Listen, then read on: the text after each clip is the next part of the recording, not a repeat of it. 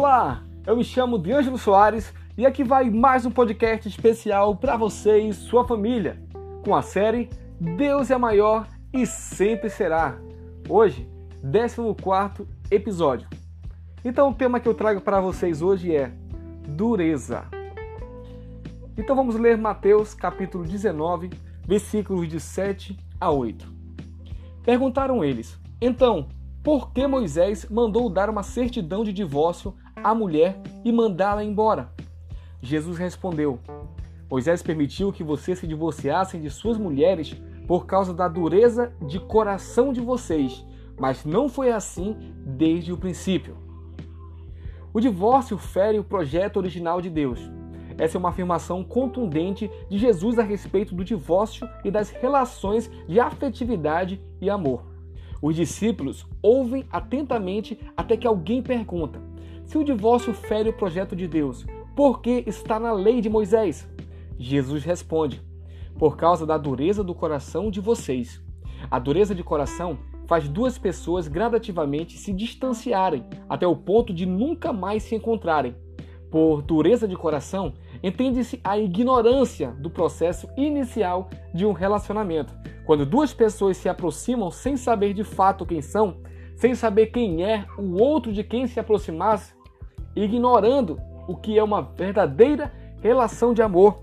Ao longo do tempo, a ignorância acaba minando o projeto conjugal. Dureza de coração pode significar também imaturidade.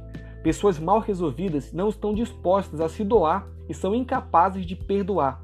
Nessa imaturidade, cedo ou tarde afastam-se e brigam de tal modo que não conseguem refazer o caminho.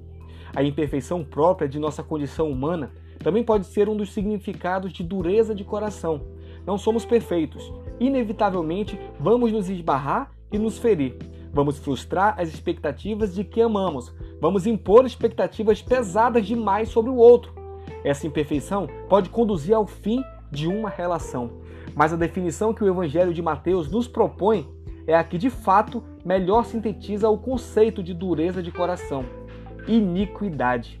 Dureza de coração é a nossa maldade, a nossa tendência ao egoísmo e a usar o outro para nossa própria satisfação. Jesus explica a seus ouvintes que um casamento corroído pela imaturidade de pessoas mais ignorantes, imaturas, é um casamento que escraviza seres humanos numa relação destrutiva e autodestrutiva. Foi por causa da, da dureza de coração das pessoas que Moisés mandou dar a carta de divórcio, uma concessão, visto que o divórcio não consta do projeto original de Deus uma alternativa de misericórdia e graça para que pessoas aprisionadas por sua própria incapacidade de viver a parceria conjugal possam encontrar novos caminhos. Sabedores de que o divórcio fere o propósito original de Deus, os discípulos de Jesus são chamados a discernir quando o divórcio é o mal menor. Espero que você tenha compreendido essa palavra dos céus para você no dia de hoje. Que Deus abençoe você e sua família, a sua casa e até amanhã. Tchau!